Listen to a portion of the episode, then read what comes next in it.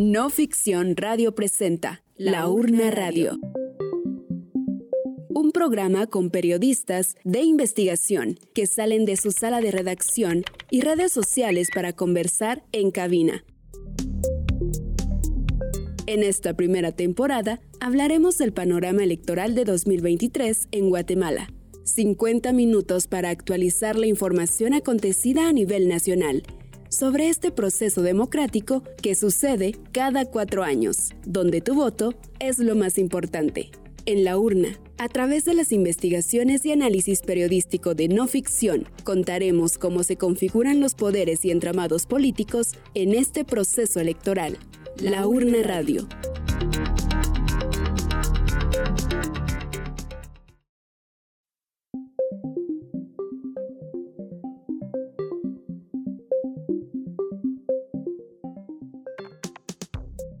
Hola, ¿qué tal? ¿Cómo están? Bienvenidas y bienvenidos al programa número 2 de la Urna Radio. Es un gusto acompañarles de nuevo a través de Radio Nacoj en donde nos encontramos transmitiendo en vivo. Saludamos también a nuestras y nuestros radioescuchas en San Martín, Gilotepec Jalapa y Palines Cuintla, a través de las radios Xilotepec y Cahuinaquel. Y para quienes nos escucharán en diferido, en cualquiera de sus aplicaciones favoritas para escucharnos en formato de podcast, nos pueden encontrar como No Ficción GT. Soy Amanda Chiquito y será un gusto acompañarles en la conducción de este programa al lado de nuestros colegas de no ficción. Hoy les traemos de nuevo el resumen mensual de lo acontecido con los candidatos y partidos para estas elecciones en nuestro segmento de la instantánea electoral. Y en nuestro segmento Memoria Electoral hablaremos de cómo hace cuatro años las candidatas quienes se perfilaban fuertemente en los binomios quedaron fuera algo similar que está pasando en la actualidad con una de las candidatas. Así que sin más, iniciamos con nuestro programa y con el análisis electoral de la mano de las voces de los colegas de no ficción.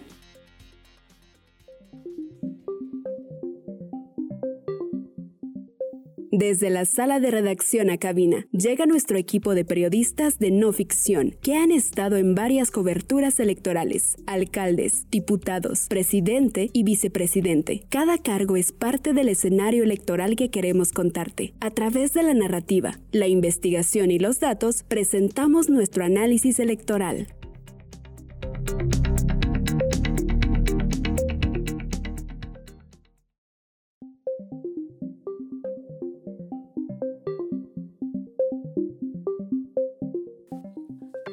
Hoy en nuestro segmento de análisis electoral tendremos en conversación a los colegas Osvaldo Hernández y Sofía Menchú, hoy salieron de la sala de redacción para compartir este importante espacio de información en uno de los formatos que estamos construyendo en conjunto con Radio Nacoj y este espacio de diálogo a través de las ondas sonoras y pues que también es un derecho fundamental de la población el estar informado sobre todo en estos tiempos en donde informar se hace cada vez más difícil.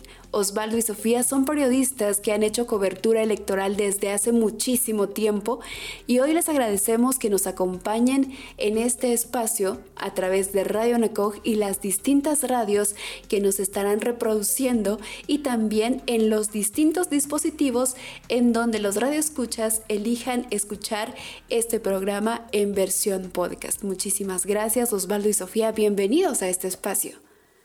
Hola, ¿qué tal? Muchas gracias Elsa. Espero que todos estén bien y por acá eh, listos para compartir con los escuchas eh, en este programa. Hola, muy buenas tardes. ¿Qué tal Elsa? Hola Osvaldo, gracias por la invitación y gracias a todos los que nos están escuchando en el programa de hoy.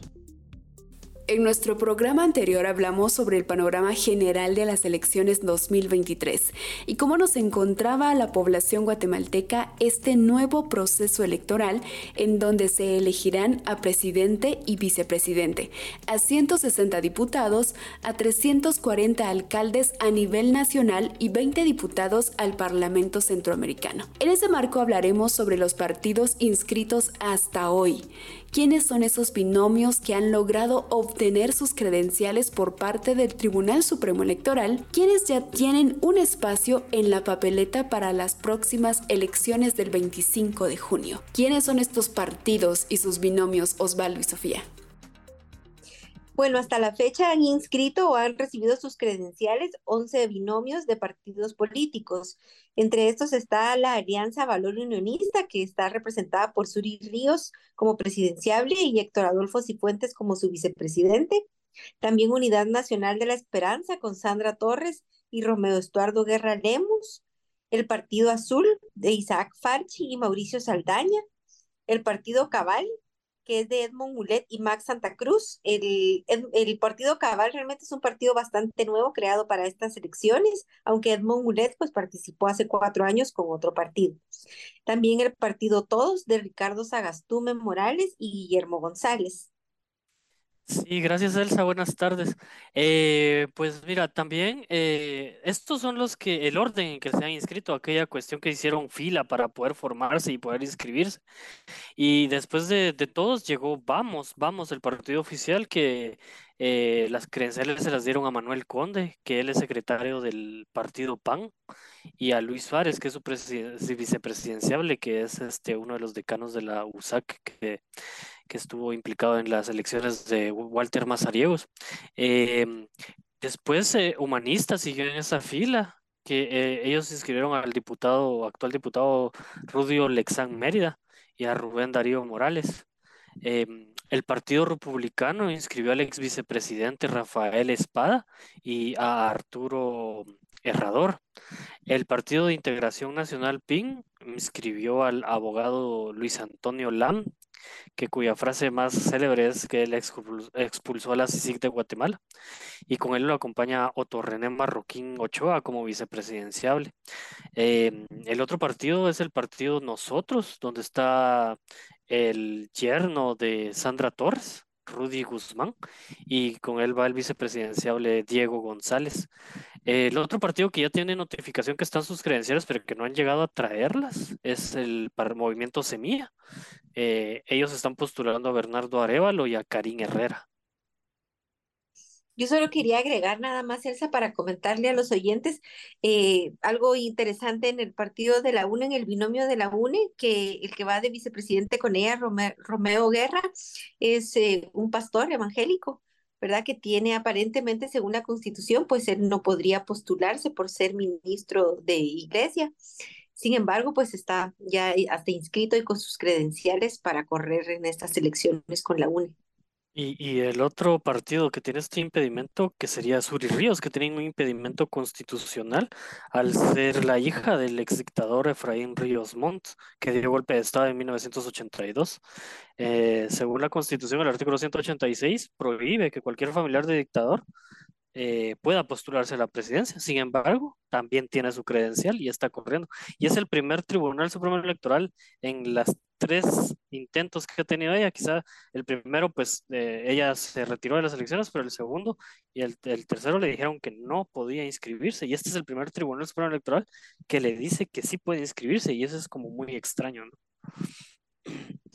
Sí, eso es verdad, Osvaldo, gracias por esa observación también. Y otra cosa interesante con, el, con la Alianza de Valor Unionista del Partido de Surit es eh, Héctor Cifuentes, que él está vinculado y señalado en el caso Caja de Pandora. Eh, por un tema de financiamiento electoral del Partido Unionista, aparentemente de, de financiamiento electoral ocurrido hace cuatro años. Entonces, él con un, con un señalamiento como ese, similar al de Sandra Torres, que tuvo el suyo con financiamiento electoral ilícito también por el partido cuatro años, incluso ella estuvo presa, eh, son dos personas, dos candidatos ahora que se están postulando que tienen este, también este historial, ¿verdad? Cuestionado. Cada cuatro años vemos nuevos partidos, algunos que ya no están, que ya han desaparecido, a partir pues de lo que indica la ley electoral y de partidos políticos. Pero lo interesante es que casi siempre vemos los mismos rostros en la política guatemalteca. Cada cuatro años las mismas visitas a los territorios y comunidades, pero que tanto sabemos de los partidos de dónde provienen, de dónde nacen estos partidos. Y esto también me parece súper importante que lo conozcan nuestros radioescuchas, quién de estos partidos también sobrevive y se sigue manteniendo hasta hoy fecha, hasta hoy día, desde, bueno, desde la era democrática en Guatemala. Bueno, gracias Elsa. Eh, yo creo que a simple vista cuando damos esta enumeración anterior de los partidos que están, que la voy a repetir muy rápidamente, la Alianza Valor Unionista, UNE, Azul, Cabal, Todos, Vamos, Humanista, Partido Republicano, Partido de Integración Nacional, PIN, Partido Nosotros y Movimiento Semilla, eh, y, tomamos, hacemos, digamos, un recuento de, de, cuáles de estos podrían ser los más antiguos, yo creo que de todos los mencionados estaría más que todo la UNE la UNE, Partido Unionista, eh, todos que son de, estos, ¿verdad? Los que quizás ya existían, por lo menos en la, la UNE, la, podría ser la más antigua de este listado, no estoy hablando de todos los que van a, a, presentar candidatos, digamos, como alcaldes y diputados, sino nada más de los que hasta el momento han sido binomios. Creería yo que inicialmente serían estos, ¿verdad? La UNE de los más antiguos, todos que ya lleva como dos, eh, aproximadamente dos elecciones ya participando. Semilla, que esta sería la segunda ocasión en la que participa. Eh, Humanista también participó en las elecciones pasadas y luego la mayoría eh, son partidos básicamente nuevos, diría yo, Sí, pero aquí sucede algo interesante porque aquí es donde estamos ya viendo que, bueno, estos son los que ya tienen sus credenciales, pero eh, vemos que hay una interrelación extraña entre algunos partidos, porque por ejemplo tú mencionas cuál sería el partido como más longevo de la época democrática y podríamos hablar del Partido de Avanzada Nacional PAN, que ya eh, logró tener un presidente que fue Álvaro Arzú. Y lo extraño acá es que, por ejemplo, el candidato de Vamos, que es em, Manuel Conde, es, es postulado a la presidencia por el partido Vamos, pero sin embargo también figura como... Eh, secretario general del Partido de Avanzada Nacional, el más longevo, que, que sigue sobreviviendo. Y de hecho se tenía como en el radar que iban a tener eh, una alianza, ¿verdad, Sofía? Entre Vamos y el PAN. Y, y, no sabemos cómo, qué ocurrió. Y sin embargo, entonces el, el secretario general del partido PAN es el candidato a la presidencia del partido Vamos. Es como pues, muy extraño. Sí, solo iba a agregar ahí que cuando tú decías justamente esto, ¿no? Que Manuel Conde, secretario general de, del PAN, es alguien que también fue candidato, perdón, fue diputado por este mismo partido en años anteriores, en legislaturas pasadas. Y mm, se supone, según pues más o menos le comentan a uno las fuentes, que esta posible alianza, posible alianza eh, que se vería, no sabemos si al final se va a concretar o no, pero es la información que pasan de que eh, digamos, esta posible alianza entre Vamos y el PAN sea más que todo para mantener todavía vivo este partido, el de Avanzada Nacional, que al final también llevó a la presidencia a Álvaro Arzú, que ya falleció, y también a Oscar Berché, ¿verdad? Sí, y también lo otro curioso es, por ejemplo, el partido de la Alianza de Valor Unionistas, que estos, estos nuevos partidos como que tienen sus antecedentes justamente en el PAN y también en el FRG, en los noventas y ellos dominaban el Congreso eh, en la segunda mitad de la década de los 90 y ahora como que regresan unificados. O sea, eran, eran bancadas que se peleaban en, en los años 90 y ahora pues vemos que han evolucionado, han pasado por varios partidos. Por ejemplo, el PAN se convirtió en la Gana, la Gana se convirtió en, en el unionismo y en otras facciones como Creo y ahora están de regreso unidos, o sea, estaban peleados en los 90 y ahora regresan pragmáticamente como una unión que es extraña también. Eh, esa es la identidad de los partidos y luego también podemos hablar como que algunos son derivaciones de los otros antiguos, por ejemplo, PIN tiene relación directa con FSN Nación de, de Jimmy Morales porque el candidato era uno de los embajadores en Washington de, de, Jimmy Morales y ahora resulta que tiene su partido, ¿no? Eh, y así podemos hablar, por ejemplo, el partido Nosotros, el, el, yerno de Sandra Torres, que es candidata de la UNE, es el fundador del partido Nosotros, que es el que tiene un símbolo de un gallo. Entonces vemos que hay una cuestión ahí como que todos se relacionan, que vienen del pasado, evolucionan, eh, pero siguen siendo los mismos actores reciclados. No vemos como que una sana democracia debería de tener, ¿no? Este, Sí, yo creo también de que si uno hiciera una especie de árbol genealógico de los partidos, al final vamos encontrando que siempre son estos personajes de tantos años que han estado incrustados en el, en el gobierno en diferentes cargos y si no directamente en cargos siempre se quedan orbitando ahí, ¿verdad? Como mencionaba Cabal Osvaldo, esta alianza de valor unionista es, es muy importante a quienes representa dos personas que quizás pues, ya no están, ya fallecieron, el general Efraín Ríos Montt y Álvaro Arzú, expresidente y exalcalde de la ciudad de Guatemala, pero con mucha presencia fuerte políticamente hablando, con mucho poder eh, político también en el país, que lo tuvieron cada uno eh, cuando aún estaban con vida. Sin embargo, ahora es increíble cómo las raíces, siento yo, de ellos, de lo que ellos fundaron, de lo que hicieron, continúa, porque si empezamos a hacer, digamos, todo un entramado de dónde van saliendo los partidos, eh, o sea, al final uno llega a encontrar de que caen en pocas manos, ¿no? O sea, es como en pocas manos, al final está distribuido en estas figuras que ya no existen, pero que se mantienen. Son los fantasmas de las elecciones pasadas que regresan. Este, y es el árbol genealógico que tenemos, que es la misma raíz, la, el, el pecado original de la, democracia en Guatemala sigue como que presente a partir de estos actores que se reciclan y se reciclan a partir de sus hijos, ¿no? O sea, también podríamos hablar de esta eh, cuestión de los nepo, nepo, nepo boys o nepo, babies, ¿no? Que a partir del nepotismo se van creando estructuras y herencias que heredan estos partidos y se va creando una mezcolanza de, de que se recicla los actores. Así es. Y en el, en el tema este del Partido Valor Unionista, pues tenemos a Suri Ríos que creo que en bastantes personas, yo creo que dependiendo ya de, una edad en adelante es bastante famosa y conocida y quizás en otros ámbitos todavía no, en gente todavía quizás más joven no la ubica bien, pero ella creo que es la tercera vez, si no estoy mal, que va a, buscar la presidencia. No sé si segunda o tercera vez que busca la presidencia. estuvo que es la primera vez que le inscriben en esta fase el Tribunal Supremo Electoral, porque siempre le habían rechazado la candidatura y siempre estuvo peleando en las cortes. Entonces es el primer tribunal que le acepta su candidatura porque tiene impedimento constitucional, que es una de las cuestiones más importantes de, de su pasado, ¿no? Claro, por ser hija del general Efraín Ríos Montt, que fue un general golpista, ¿no? En la época en la que gobernó eh, Guatemala y que también estuvo, fue condenado a pesar de que la sentencia después fue anulada por el, en el caso de genocidio.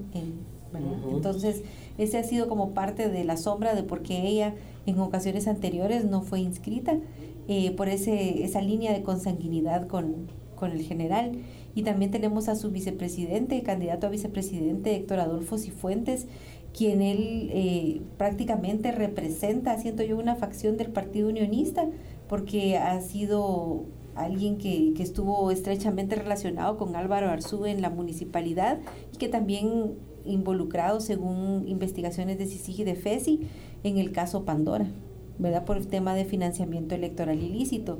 Entonces, eh, aquí, digamos, es una pequeña muestra de, de, quiénes son las, las, personas que están postulando esta, esta coalición y que por detrás pues también hay bastantes personajes, eh, digamos, cuestionados, al menos en honorabilidad, de, que conforman en este partido, ¿verdad? Por mencionar algunos de los que tenemos aquí en, el listado.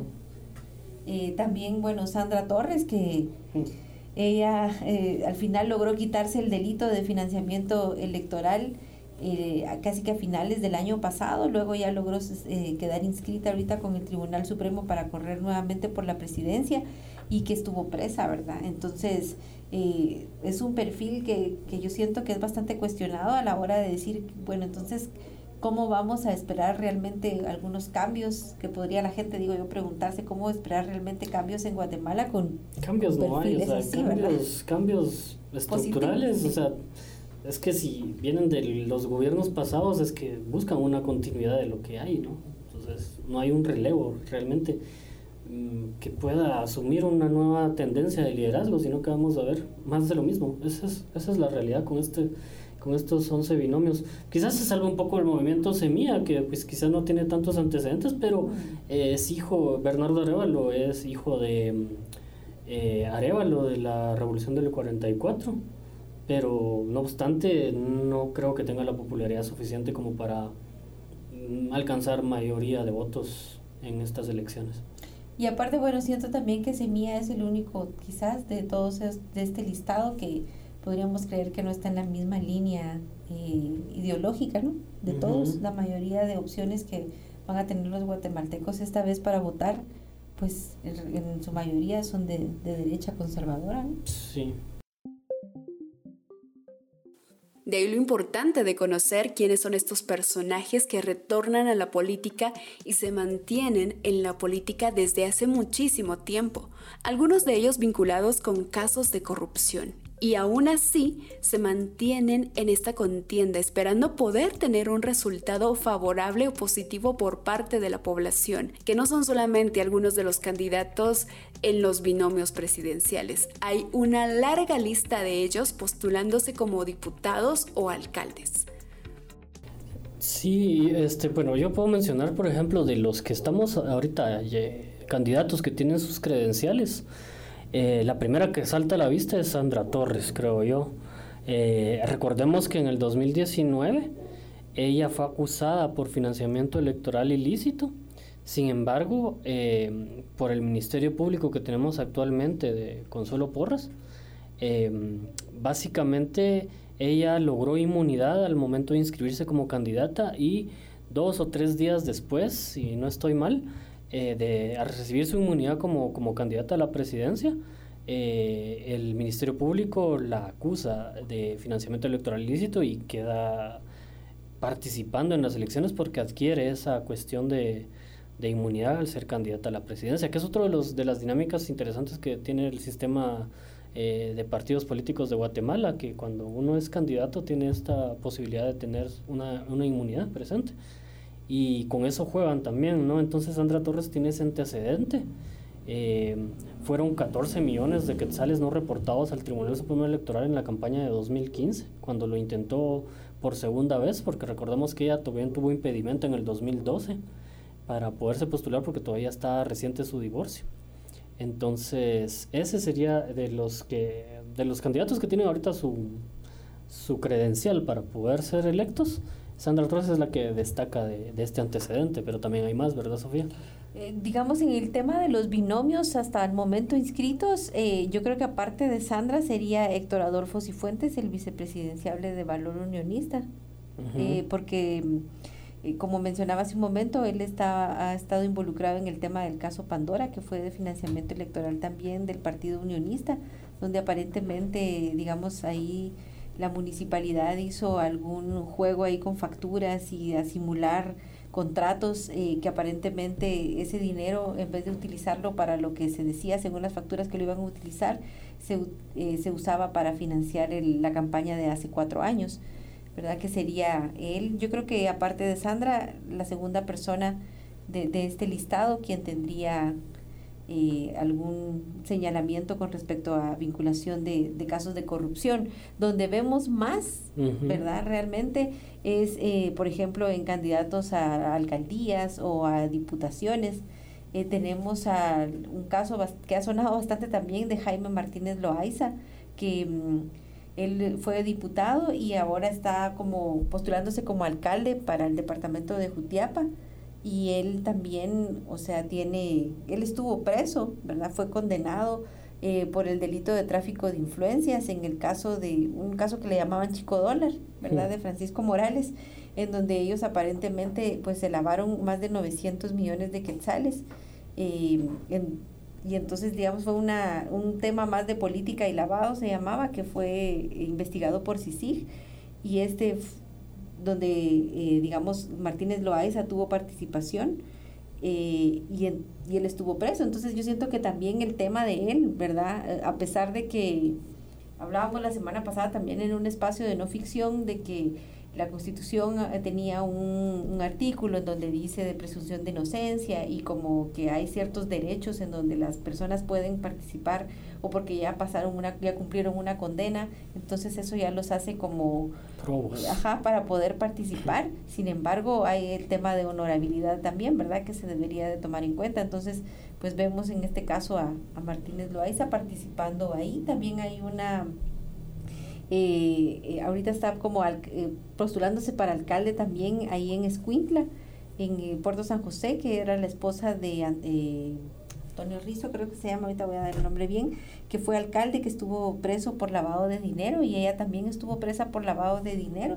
y sin embargo eh, está postulándose también como alcalde en el puerto de San José Escuintla. Y yo siento que este fenómeno es como interesante porque en el 2019, hace cuatro años, eh, muchos de estos personajes desaparecieron del escenario político porque habían acusaciones, habían procesos penales abiertos y muchos de, estos desaparecieron de las elecciones. Y ahorita, ¿qué pasó? Lo que sucedió fue que como se expulsó a la CICIG de Guatemala, se cayeron muchos casos y vemos que muchos están saliendo libres eh, de los procesos penales y pareciera que la justicia está siendo manipulada a diestra y siniestra a favor de la impunidad todos estos actores que tenían procesos penales están quedando en libertad y lo primero que hacen es buscar eh, regresar a la política. Algunos todavía el Tribunal Supremo Electoral no ha recibido su, su, no ha aprobado su inscripción, pero ya están ahí como reapareciendo. El más, el más importante que yo veo como que está de vuelta es Manuel Valdizón, que cinco días después de haber salido de la cárcel ya estaba de vuelta en un partido político. Él estaba acusado por lavado de dinero en Estados Unidos y admitió en las cortes de Estados Unidos haber invertido 800 mil dólares del narcotráfico en su campaña de 2015.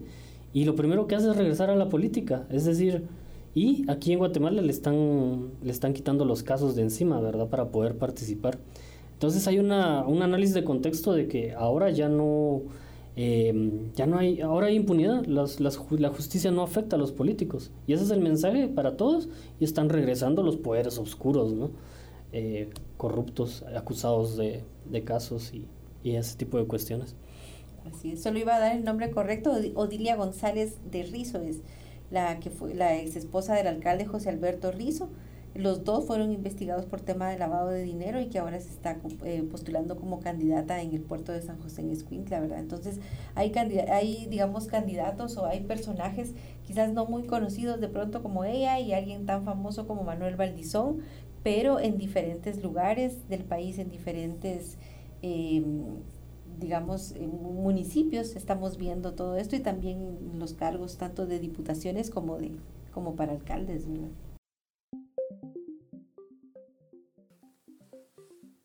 Uno de los peligros en los que siempre ha estado Guatemala y bueno, más que peligro diría yo, es mantenerse en ese círculo vicioso de no saber cómo se vota, cómo está pensando el voto la ciudadanía, porque la decisión que tome el votante en las urnas tiene un impacto, y eso se ve reflejado en las acciones de cada gobierno. Ahora bien, ¿cuáles son los efectos de que personas con perfiles que ya conocemos que tienen un gran historial de vinculación a delitos lleguen a gobernar? Bueno, yo creería que entre uno de, la, de los impactos, una de las cosas que más nos afectaría sería que continuaríamos siempre en el tema de la pobreza, la desigualdad, eh, en el subdesarrollo, creería yo, porque estamos viendo que este presupuesto actual del, de la General de la Nación de este año 2023 ha sido uno de los más altos. Entonces, eh, cuando uno ve la cantidad de millones que se manejan como presupuesto de la nación, eh, y la distribución que se hace, digamos, más que todo siempre, digamos, para hacer negocios eh, entre contratistas o empresarios que son afines o, que son amigos del gobernante de turno. Eh, eso es más que todo de la forma en la que siento yo que el gobierno maneja las finanzas y todo esto nos afecta en los temas de pobreza, de falta de oportunidades, de empleo, de estudio. Entonces, creo que pareciera que lo que se está viendo aquí es de que ellos quieren mantener después de, como decías tú Osvaldo, de, de toda esta lucha que hubo en contra de la corrupción, el intento de limpiar y de reformar todo ese sistema de partidos políticos también a luchar contra el financiamiento electoral ilícito. Pareciera que ahora con toda esta reconfiguración que se hizo, que comenzó eh, en 2019, eh, después de la salida de CICIG hasta la fecha, creo yo que, que, esta reconfiguración es para hacerse más fuertes y para al final repartirse ese dinero, ese botín ¿no? que termina siendo el Estado entre, las, entre los mismos de siempre, entre estos mismos personajes como un Manuel Valdizón, como una Sandra Torres y como mucha gente que no se va a mencionar en este momento, pero que de pronto están alrededor de ellos siempre orbitando. Entonces yo creo que eso nos afecta como guatemaltecos o afecta a los guatemaltecos en el tema del, de la falta de oportunidades, porque pareciera que lo que más importa es los recursos, ¿no? O sea, el manejo y la distribución de los recursos, pero aún más antojadizos, diría yo, nos va a tener que pensar. mira, yo creo que el impacto que yo veo es que hay una idea, ¿no? De una noción de que de los empresarios o de la élite en Guatemala que si se genera más eh, riqueza, la riqueza se va a, desbordar sobre los pobres y todos van a tener oportunidades. Pero yo lo que veo con el impacto de esta tendencia que se tiene es que eh, para que la riqueza se desborde en Guatemala, el único mecanismo que ha sido posible para que la riqueza llegue a los pobres es a través de la corrupción. Eh, si desbordas la riqueza con corrupción, creas clanes o creas sectores o, actores emergentes, como todos estos candidatos que no vienen precisamente de la élite y a través de la corrupción se han validado. Y el impacto es este, ¿no? Que llegan estos personajes a validar la corrupción y es la única forma que Guatemala tiene para que quien es pobre logre ascender y codearse con la élite y tener un espacio eh, político y de ah, relevancia para la, historia del país, pero lo hace a través de la corrupción. Ese es el gran impacto que tiene esta, estas elecciones, ¿no? Este, esta reconfiguración, donde la única forma de acceder a la riqueza es a través de la corrupción.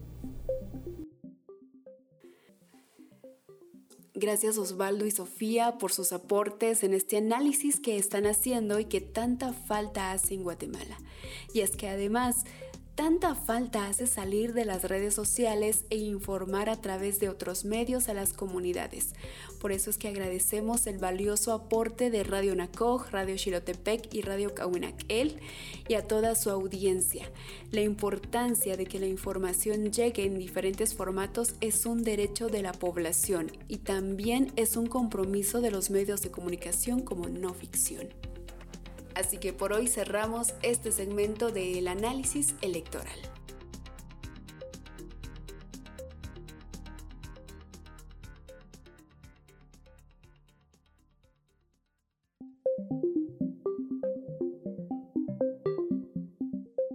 Es hora de servirte una instantánea. Un resumen de noticias en torno al proceso electoral ¿Qué pasa con los candidatos? ¿Qué novedades tienen los partidos políticos? ¿Cómo está reaccionando la ciudadanía ante estas elecciones? Aquí en la instantánea electoral te lo contamos.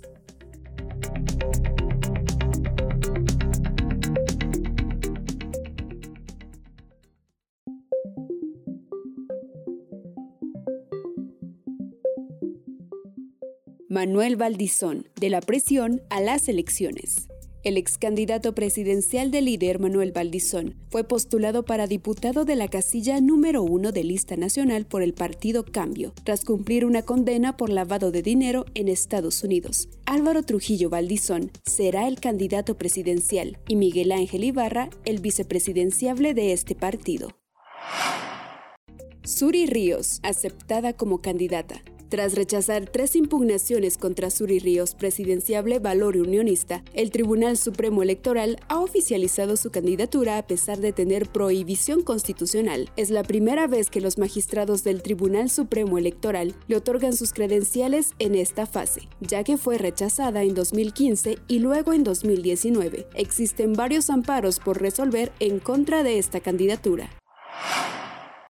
Tribunal Supremo Electoral rechaza inscripción del MLP. El Pleno de Magistrados del Tribunal Supremo Electoral denegó el recurso de nulidad presentado por el Movimiento de Liberación de los Pueblos ante el rechazo de la inscripción de su binomio presidencial. La Corte Suprema de Justicia denegó también su solicitud. Telma Cabrera y Jordán Rodas podrían quedar fuera de las elecciones 2023, aunque todavía pueden recurrir a la Corte de Constitucionalidad en busca de amparo. Tribunal Supremo Electoral acepta candidatura del exconvicto Jaime Martínez Loaiza. Jaime Martínez Loaiza fue inscrito como candidato a la alcaldía de Jutiapa con el partido Valor de Suri Ríos. En 2019, Loaiza, cacique político de Jutiapa, fue condenado a cinco años de prisión por tráfico de influencias, implicado en el caso Chico Dólar. Es candidato bajo libertad condicional. Expresidente Portillo busca ser diputado con el partido Viva. Alfonso Portillo buscará llegar al Congreso en las próximas elecciones y reaparece como candidato a diputado en la quinta casilla del listado nacional por el Partido Viva. El binomio de esta agrupación lo integra el diputado Armando Castillo y Edgar Grisolia. Familia Morales como candidatos de FCN Nación. Samuel Morales, hermano del expresidente Jimmy Morales, fue proclamado como candidato a la presidencia por el partido político FCN Nación. Miguel Ángel Moir, ex titular de la CG Plan, es su compañero de fórmula. El expresidente Morales busca llegar al Congreso como candidato a la primera casilla por lista nacional revocan candidatura de Roberto Arzú. El Pleno de Magistrados del Tribunal Supremo Electoral revocó la inscripción de Roberto Arzú y David Pineda como binomio presidencial de Podemos, tras declarar con lugar un recurso de nulidad presentado por FCN Nación, alegando que Arzú incurrió en campaña anticipada. Podemos denunció penalmente a los magistrados a causa de esta resolución. Identifican departamentos conflictivos en elecciones. La PDH de Alejandro Córdoba anunció que tienen identificados seis departamentos con mayor índice de posible conflictividad electoral. Los departamentos son Alta Verapaz, Escuintla, Huehuetenango, San Marcos, Chimaltenango y Jutiapa.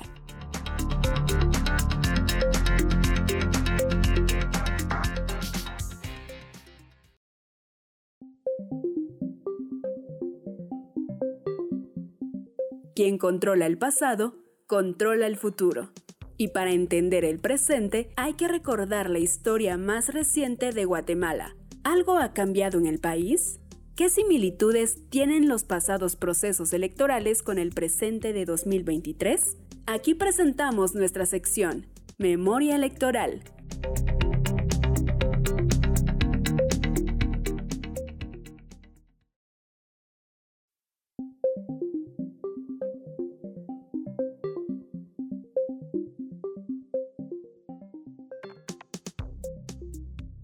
La carrera envenenada de las presidenciables.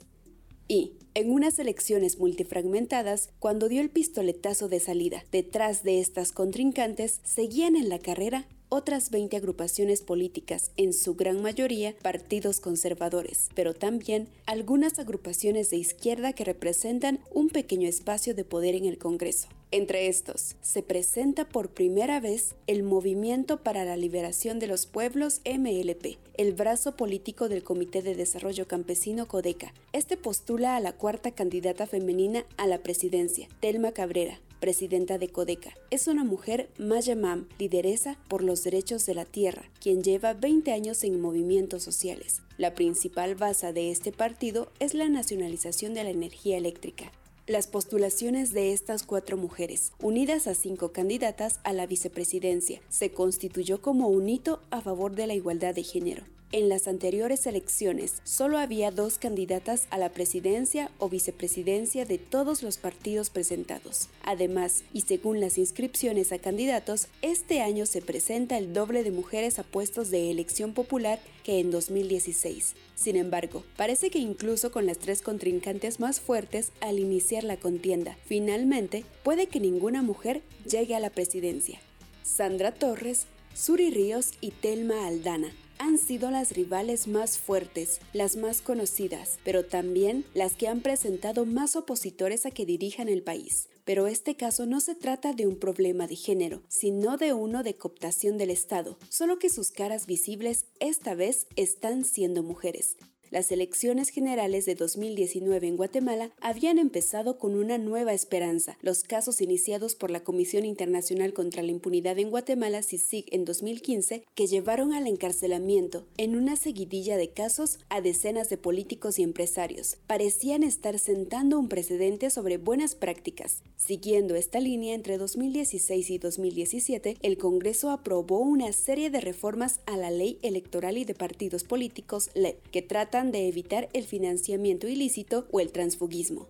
Sin embargo, esta transparencia no pudo fraguarse en unas elecciones limpias, en una carrera donde los candidatos y candidatas pudieran correr sin que nadie les entorpeciera el camino. En Guatemala la democracia está llena de trampas, de agujeros y de charcos, y, como ha demostrado esta contienda electoral, las propias herramientas del Estado están sirviendo para allanar el camino de unos candidatos mientras dinamitan el de otros rivales los dos últimos años, desde que el presidente Jimmy Morales pidió la expulsión de la CICIG del país, ha sido una muestra de la fuerza del llamado Pacto de Corruptos, grupos de poder que se han ido configurando desde su relación con el Estado y que ha ido adquiriendo influencia a través de distintos tipos de relacionamiento con el crimen organizado. En estas elecciones, además, este pacto ha demostrado cómo su influencia llega también al Ministerio Público y las Cortes de Justicia. El nombre de Pacto de Corruptos fue utilizado por primera vez en septiembre de 2017 cuando un grupo de 107 diputados del Congreso intentó modificar de urgencia el Código Penal para evitar que los secretarios generales de los partidos fueran a prisión por financiamiento ilícito. El Pacto de Corruptos comprende a estos diputados que han ido cambiando de un partido a otro en función de intereses particulares, muchos de ellos con vínculos con el crimen organizado y que solo buscan su espacio en el Congreso para hacer prevalecer su agenda, pero también define a aquellos grupos enquistados en el Estado que han ido beneficiándose a lo largo de diferentes gobiernos de la falta de fiscalización, incluyendo además ciertos grupos del ejército que no quieren que llegue la justicia por delitos cometidos durante el conflicto armado. En un sentido amplio, también comprende los grupos del sector privado organizado, que siguen beneficiándose de leyes monopolísticas o de privilegios fiscales o contrataciones dirigidas desde el Estado. En Guatemala, Prácticamente todas las personas involucradas en los anteriores gobiernos tienen casos escondidos en el baúl de las malas prácticas y con 600.000 expedientes estancados en el Ministerio Público, a veces decidir de cuáles se van a investigar o de cuándo se presentarán es determinante. En el juego de estos tiempos y resoluciones es clave el papel de otras dos mujeres. Por un lado, la actual jefa del Ministerio Público, Consuelo Porras, y por otro, la magistrada de la Corte de Constitucionalidad, Gloria Porras. El 6 de febrero de 2019, la Fiscalía Especial contra la Corrupción FESI y la CICIG hicieron público el caso de financiamiento ilícito del partido UNE en 2015, en el que se demostró que diferentes miembros del partido habían recibido 19 millones de quetzales, 2.5 millones de dólares, no reportados a las instancias electorales correspondientes. Si el caso se hubiera presentado dos días antes, Sandra Torres podría haber sido capturada, pero el día anterior, Torres había sido inscrita como candidata a presidenta en el Tribunal Supremo Electoral y, por lo tanto, gozaba de inmunidad. Esto hizo generar altas sospechas sobre los tiempos empleados en el Ministerio Público para presentar la investigación, en una entrevista realizada en abril, el fiscal de la FESI dijo que el caso estaba listo desde octubre. Los magistrados de la Corte Suprema de Justicia retrasaron dos meses conocer la impugnación presentada por la Fiscalía para poder investigar a Sandra Torres. Y finalmente, a pesar de las pruebas documentales y testimonios, la Corte decidió no retirarle la inmunidad. El caso se encuentra actualmente impugnado en la Corte de Constitucionalidad, pero esta aún no se pronunció un retraso que también parece intencionado para favorecer la candidatura de Torres. Durante estos meses, las mismas cortes que han allanado el camino de la candidata por el partido UNE han entorpecido la inscripción de Telma Aldana. En la carrera a la presidencia de la exfiscal general no solo había charcos y agujeros, sino que su camino fue interrumpido por un muro sólido, construido por muchas manos y recursos, y que, a la fecha, parece infranqueable. Un texto de Carolina Gamazo, publicado en no ficción en 2019. Para leerlo completo, ingresa a la web en noficción.com.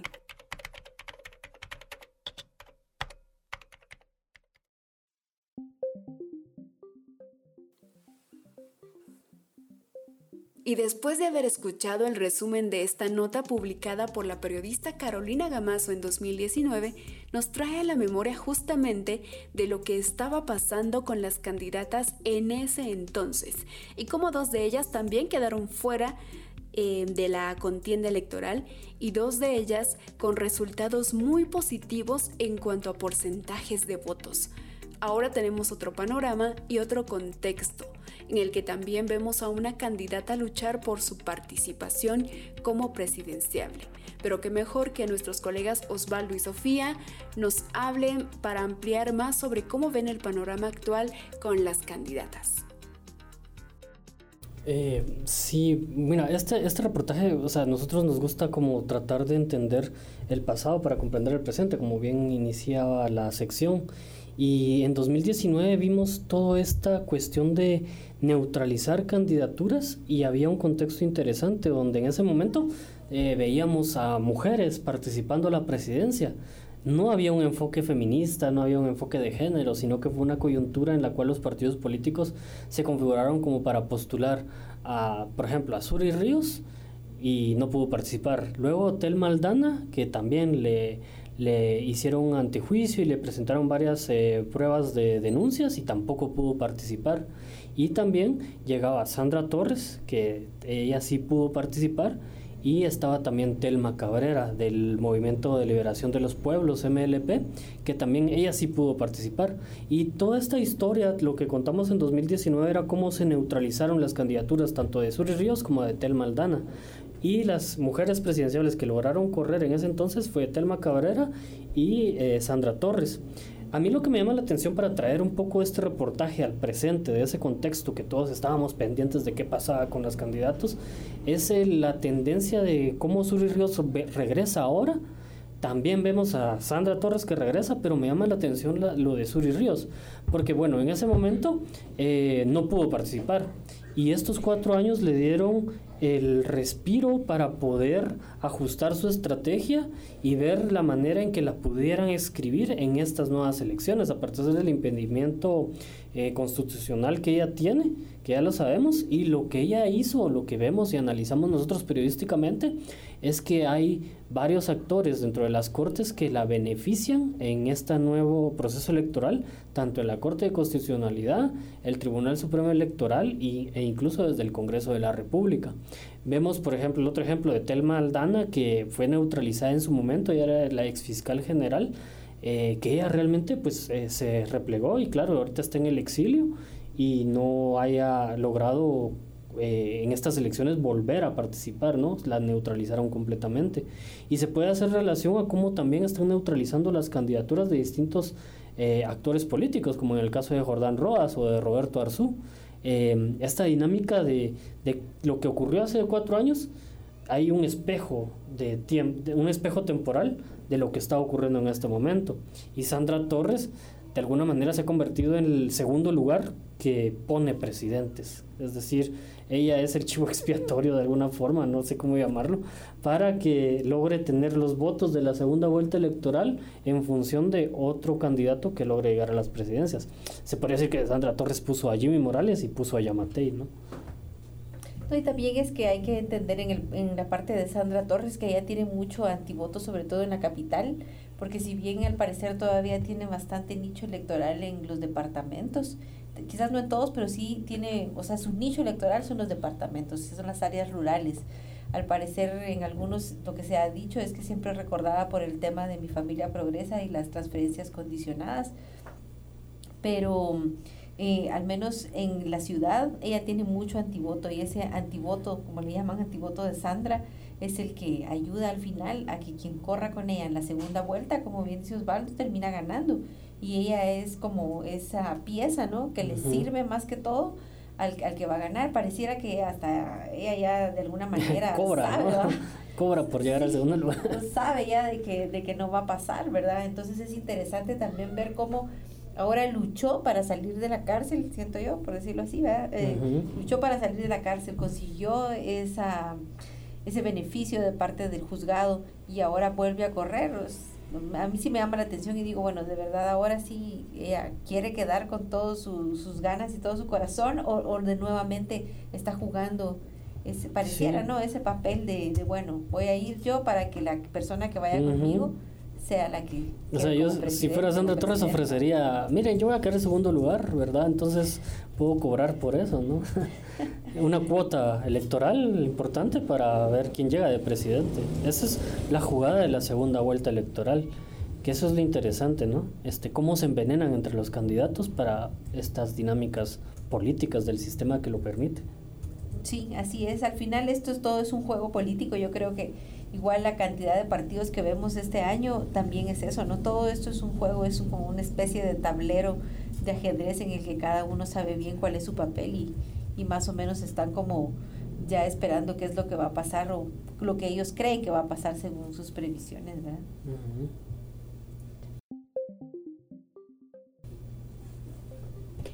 Gracias eh, Osvaldo y Sofía por hacer este breve recordatorio de lo que ocurría justamente hace cuatro años con la participación de las candidaturas de estas cuatro mujeres que ya mencionaron, Sandra Torres, Suri Ríos y también Telma Aldana. Y en esta ocasión también cómo se está... Em, digamos, dejando de fuera algunas candidatas también. Entonces, es importante poder hacer esa, esa relación entre el pasado y lo que está ocurriendo en la actualidad. Así que, pues bueno, agradecemos también mucho la sintonía de nuestras radioescuchas en Santo Domingo Xenacó, que nos están escuchando en vivo, también en Palín, Escuintla, con Radio Cahuinaquel, y también en San Martín Gilotepeque, Jalapa, en Radio Xilotepec. Muchísimas gracias por escucharnos, por poder conectarse con nosotros a través de este espacio. Y pues bueno, hemos llegado ya al final de este programa, de este programa número 2, y estamos muy contentos como equipo de no ficción poder salir de la sala de redacción y poder llegar también hasta este lado de la radio, hasta este lado de las comunidades y poder hablar, poder dialogar con ustedes acerca de esto, de la realidad que está pasando con relación a esta contienda electoral 2023. Osvaldo y Sofía, las palabras de despedida para nuestros radioescuchas, quienes hoy nos siguieron durante esta hora. Bueno, pues muchas gracias por escucharnos, por quedarse con nosotros. Espero que les haya ayudado un poco a escuchar nuestro análisis, lo que tratamos de contarles cada mes. Eh, los invitamos siempre a que entren a no ficción, lean y escuchen nuestro contenido para que puedan estar bien informados. Sí, y, yo quisiera agradecer porque este, este espacio de poder llegar a las comunidades, eh, porque todo esto que nosotros hablamos es que lo tenemos, eh, hablamos con fuentes antes de venir al programa, tratamos de analizar el contexto, de ver qué está sucediendo, cuál es la información más actualizada, también recordar para que no vuelva a pasar lo que eh, tenemos antecedentes de, de, anteriores elecciones y pues esperamos que pueda servir para un voto mejor informado eh, y que configure la forma de estas, eh, este nuevo proceso electoral.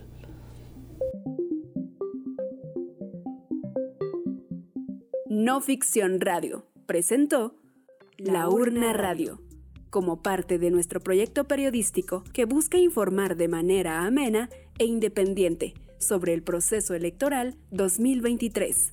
Te esperamos en nuestra próxima emisión, No, Ficción Radio.